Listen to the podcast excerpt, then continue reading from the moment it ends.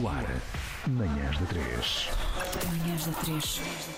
E agora no ar com a Sara Crespim, a nossa convidada de hoje, psicóloga, autora do livro A Ansiedade Não Manda em Mim. Isto foi uma. Pronto, nós estivemos aqui a tentar eh, a- a- encontrar a, entu- a melhor entoação para dizer o título do teu livro. Está ótimo. e, e- e acho que deve ser um- uma, eh, uma entoação assertiva, não é? Exatamente. Claro, não é, tipo a ansiedade para isso. não manda em mim. Exatamente. Pronto, é Olha, um- bem-vinda. é, Muito é- obrigada. por Bem-vinda, Sara. A minha voz interior é um, é um bocado esta, tipo, não, não, a ansiedade não manda em mim. que é uma voz ansiosa. Claro, com Mas certeza. o que se pretende é que Sim. seja uma voz empoderada. Claro, claro que sim. Sara, e este teu livro eh, fornece precisamente estratégias e ferramentas para conseguirmos dominar esta doença de- do nosso tempo. Eh, se calhar vamos começar por eh, apurar junto de ti se estamos mais ansiosos ou se sabemos identificar melhor a ansiedade, que antes era, uma, era tipo, era nervos. Eu acho que hoje temos uma maior consciência. Ok. Porque, falando aqui pré-pandemia, muitas pessoas se sentiam ansiosas, mas achavam só que era aquela correria do dia a dia, do trânsito, o ritmo frenético. Hoje em dia nós já temos mais consciência porque fomos obrigados a parar, olhar para dentro de nós e começámos a perceber que certos pensamentos que nós podíamos ter no nosso dia a dia, que nos impediam, por exemplo, de dormir, de conseguir trabalhar bem, de conseguir ter uma boa relação com, com os outros, aí poderiam ser ansiedade. E também sintomatologia física. Porque muitas pessoas sentiam sintomas físicos que poderiam ah, aqui atribuir a outras causas. Outras coisas, claro. Ah, E hoje conseguimos perceber que isso é ansiedade, porque sempre existiu ansiedade. A questão é que não se sabia de facto qual é que era o poder da ansiedade na nossa vida. Por acaso é interessante porque a pandemia, todas as coisas, dentre todas as coisas péssimas, terríveis que trouxe, trouxe essa oportunidade para pararmos e pensarmos um bocado na nossa saúde mental. Sem é? dúvida. Ouvir mais sem ao de cima, uma série de coisas Claro, também, claro, ficarem claro. mais notórias e já não terem a desculpa da, da VCI, da segunda circular, Sim, sim, sim, ah, sim, do sim. diretor e do ambiente de trabalho, da sala de trabalho, sei Claro. lá, outras condições. Eu tenho muita curiosidade. Ah, eu não sei se vou dizer uma barbaridade ou não, mas a Sara vai nos ajudar. Que é o seguinte: é normal todos termos ansiedade? É aceitável todos convivermos entre pares ansiosos e sermos também nós ansiosos? O que é que é a normalidade dentro da, da ansiedade? Então, é normal, normal e esperado que todos tenhamos ansiedade, porque é uma emoção normal, básica e útil à nossa sobrevivência. Ah, pensem, se nós não tivéssemos ansiedade, não conseguíamos ah, correr para o carro para não ficarmos atrasados Claro. para, para o nosso trabalho. Agora, o que é em que é termos nor- de produtividade é, é importante. Exatamente. é? Ela prepara-nos para uma apresentação num Exato. evento, ela prepara-nos para o nosso trabalho. Quando é que ela é normal? É neste, neste sentido. Quando ela nos prepara, quando, por exemplo, nos prepara para um exame de condução. E quando é que ela não é normal? É quando, apesar disso, ela se mantém e se prolonga ao longo do tempo. Quando ela nos impede de comer, de dormir, de ter relações com os outros, de ter relações connosco próprios, de conseguirmos trabalhar. Ou seja, pensando aqui nos dois grandes, que são os pensamentos intrusivos e negativos e os sintomas físicos, ah, é normal nós podermos sentir aqueles sintomas físicos, a dor de barriga antes de uma apresentação, antes de um exame de condução. Não é esperado que essa sensação depois perdure após isso. E até prejudique, não é? E até essa, prejudique. essa performance, claro. Sim, acaba por sabotar muito dos nossos sonhos, dos nossos projetos- e da nossa vida, naquilo que nós fazemos no nosso dia a dia, que é tão normal. Mas nós não devemos eh, aceitar a, ansiedade. Ou seja, eu digo, eu sou uma pessoa muito ansiosa, pronto, ok. Eu digo muitas vezes esta frase, mas eu não devo resignar-me, não é? Eu não tenho Exatamente. de viver com essa, ansiedade, com essa ansiedade negativa, não é? Estamos a falar dessa ansiedade que prejudica. Eu não tenho de viver com ela, não é? Exatamente. A ansiedade deixa de ser normal quando ela interfere com a nossa atividade de vida diária. Agora, se, por exemplo, sente que já não consegue dormir como dormia, já não consegue trabalhar como, como trabalhava, então aí carece de intervenção, porque não é esperado. Isto é um bocado. eh, ela, ela tem uma balança dentro da, da sua normalidade. Se ela ultrapassar a normalidade, então ela carece de intervenção. Uhum. E como é que a gente. Vamos, vamos não. Vamos eh, fazer teaser para o teu livro, não é? Não vamos eh, dar aqui tu- todas as, eh, todo o seu conteúdo, mas dar-nos assim alguns exemplos que, que aparecem por lá e que deem vontade depois das pessoas irem, obviamente, adquirir. Ahm, alguns exemplos de, de estratégias que estão assim mais à nossa. Eh, à mão, não é? Porque quer dizer, claro, obviamente que fazer psicoterapia, por exemplo, é, É é muito importante, não é? Mas pe- há muitas pessoas que a quem essa ideia provoca muita ansiedade porque é muito caro. E isso é um problema. É, devia, é um ser, problema. devia ser muito mais acessível, o mundo seria muito melhor. A saúde, no geral, não é alvo de, de- de- de importância, não, é, não, não carece de, de ser eh, algo importante na nossa vida e aí é um problema estrutural do nosso país, não é? Claro, então o que é que nós podemos fazer assim? Que, que esteja à mão de semear soluções. Então, eu acho que a primeira parte é o autoconhecimento. O que é que é o autoconhecimento? Nós percebermos na nossa vida o que é que nos gera ansiedade. É o trabalho, são as pessoas com quem nos relacionamos, é a nossa família.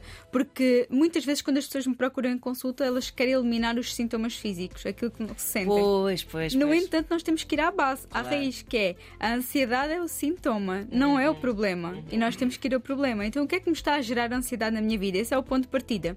E é o que eu normalmente ah, digo às pessoas: é que elas têm que fazer este autoconhecimento. Claro. Parar e, por mais que doam essas respostas, são importantes para nós sabermos o que é que, o que, é que são os gatilhos. Pois é, que há coisas em que nós não queremos mexer. Imagina, deste aí o exemplo da família. Tipo, se a família é uma fonte Claro. de ansiedade e tu pensas, tipo, eu não vou deixar de me dar com a minha família. Como é que vou Nem é escapar esperado. àquele jantar de Natal? Exato, Exatamente. olha agora no Natal, por exemplo, mas não é esperado, não é? Não é esperado que, que, que- que se anule o problema. É- O é- esperado não é que se deixe de falar Claro. família, o esperado é que, que ferramentas é que eu tenho para me proteger disto. Exato. Porque nós temos que fazer aqui uma distinção do que é que está no meu controle e do que é que não está no meu controle. E no meu controle está em que é que, posso, em que, é que eu me posso defender e quais é que são as estratégias e ferramentas que eu tenho do meu lado.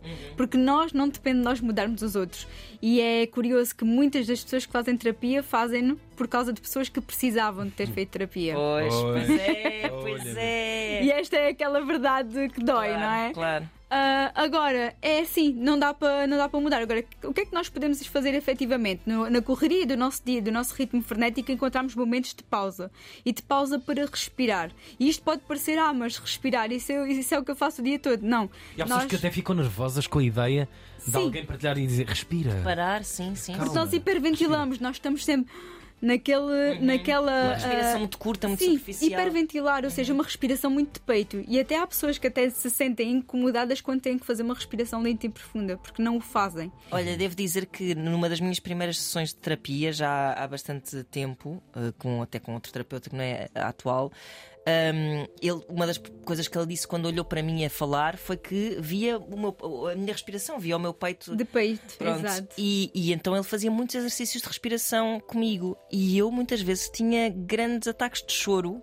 por razão nenhuma, porque estava a respirar. Aham. Exatamente, Pois. porque a respiração calma e consciente vai ativar o nosso sistema nervoso parasimpático, Uhum. responsável pela calma e pela e no fundo aqui pela, pelo restabelecimento de calma e, e equilíbrio no nosso organismo. Sim, uma espécie de catarse às vezes, não é? De te Sim. permitires. E a hiperventilação não, a hiperventilação deixa-nos alerta, deixa-nos em estado de fuga. Sim. E com uma espécie de grande letreiro na cabeça.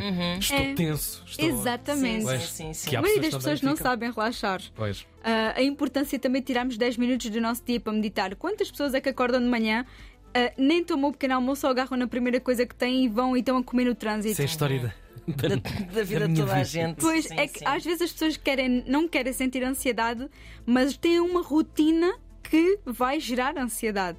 E isso está na, na- depende de nós, está no nosso controle. Uhum. Mas está muito na nossa cultura Tá. uh, embarcarmos nessa cavalgada de ansiedade constantemente. Por isso é que a vida passa e nós sentimos que estamos sempre em ritmo. Claro, e até ridicularizarmos um bocado essa. é tipo, Meditar, não tenho tempo para isso, não é? Sermos um bocado arrogantes. Porque a maioria das pessoas acha que meditar é sentir a mente vazia e não pensar em nada. Não, quando não na é. verdade meditar é nós nos confrontarmos com os nossos próprios Claro, pensamentos e conseguirmos estar nesse desconforto. É o ginásio da mente, tal e Uhum. qual como o ginásio do corpo. Nós vamos para o ginásio e sentimos aquela dor, às vezes nos músculos, por estarmos a fazer exercício.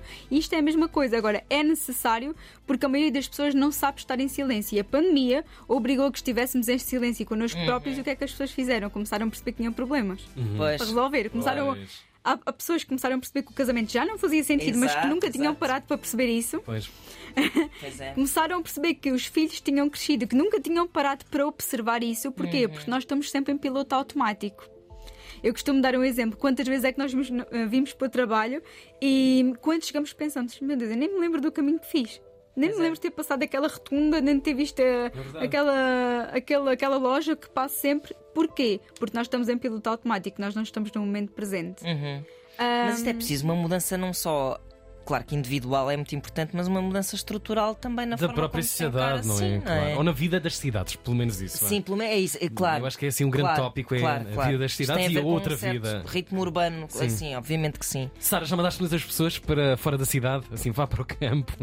Ah, eu tento que a pessoa não tem que alterar a sua vida. A pessoa tem que procurar na vida que tem encontrar momentos de respiro. É encontrar E o campo dentro de si. Exatamente, Pois, porque pois. nós não conseguimos, ah, vou-me despedir porque este trabalho me gera ansiedade, vou deixar de falar aquelas pessoas pessoas não. Nós temos é que ter estas ferramentas connosco. E agora que se fala muito dos objetivos para 2024 e quando as pessoas dizem, ah, eu quero ah, investir mais em mim, investir mais em nós ah, carece de pequenas mudanças. Nós é que pensamos que há uma mudança estrutural. Agora, quando nós pensamos, ah, eu tenho que fazer exercício físico, nós se calhar podemos começar com pequenas mudanças. Eu hoje vou começar a fazer uma caminhada até eu conseguir ter um exercício físico regular. A saúde mental é igual. Nós não podemos querer mudar um, um padrão e uma rotina que nós fazemos, se calhar, há 20 anos sempre Claro. a mesma. Nós podemos é começar por pequenas mudanças e o essencial é que pensemos qual é que é o benefício que isto traz para a minha vida.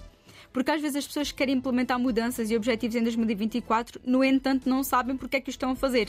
É porque muitas vezes veem nas redes sociais que alguém está a fazer. Claro. E, e quão ansiogénica é esta altura do ano É. em que tu começas a fazer os teus. a, a- a traçar os teus objetivos e a debater-te ao mesmo tempo que os traças com a grande probabilidade de todos eles falharem.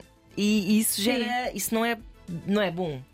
E no quinto capítulo do meu livro, uma coisa que eu gosto muito de enfatizar é este rumo à mudança, porque o, meu, o meu livro está muito estruturado em estratégias e ferramentas para crises de ansiedade, para ataques de pânico. Fala muito das máscaras da nossa ansiedade, o, pro- o perfeccionismo, a procrastin- procrastinação, Procrastinação, claro. a fome emocional, a necessidade de O síndrome do controle. impostor. Sim, exatamente. Sim, Ou sim, seja, sim. e no final, no último capítulo, estão ah, ferramentas de mudança. Ou seja, para irmos desde aquilo que é mais superficial, entre aspas, até aquilo que é mais profundo. Uhum. Mudanças na nossa vida, o saber dizer não ao outro, ah, o conseguirmos perceber porque é, que, ah, porque é que nós queremos sempre uma vida li- linear. Há uma expectativa de que a nossa vida tem, sempre, tem que ser sempre linear. O que é Uhum. que isto significa? Todos os dias têm que ser bons. Pois. E não. Há Claro dias que não. bons e há dias menos bons. E isso não significa que alguma coisa se passe na nossa vida. E às vezes é bom que nos dias menos bons, quando podemos, nos permitamos, eh, por exemplo, a sei lá, ficarmos na cama eh, Só. uma hora só a, A existir. a existir, a anhar. E a maioria das pessoas fica na cama aqui nas redes sociais. Não Exato. conseguem Ai. existir mais, só. um, mais um elemento super ansiogénico das Só, nossas só, vidas. super a ansiogénico. É verdade, sim, senhor. É. Sara, muito obrigado pela tua Obrigada, Sara. Eu é que agradeço de o carinho. Muito obrigada pelo Hum, convite. Olha, eu acho que é uma ótima prenda de Natal, precisamente porque Não, não, os não. finais de ano Uma são oferta de Natal ansiogénicos. Oferecer saúde mental. E pescar o olho assim à pessoa. É isso. Eu Oferecer sei. saúde mental. Chama-se Exatamente. Ansiedade Não Manda em Mim. Desculpa, da não se Sara chama Crespim. assim. Desculpa, não se. A ansiedade não manda em mim.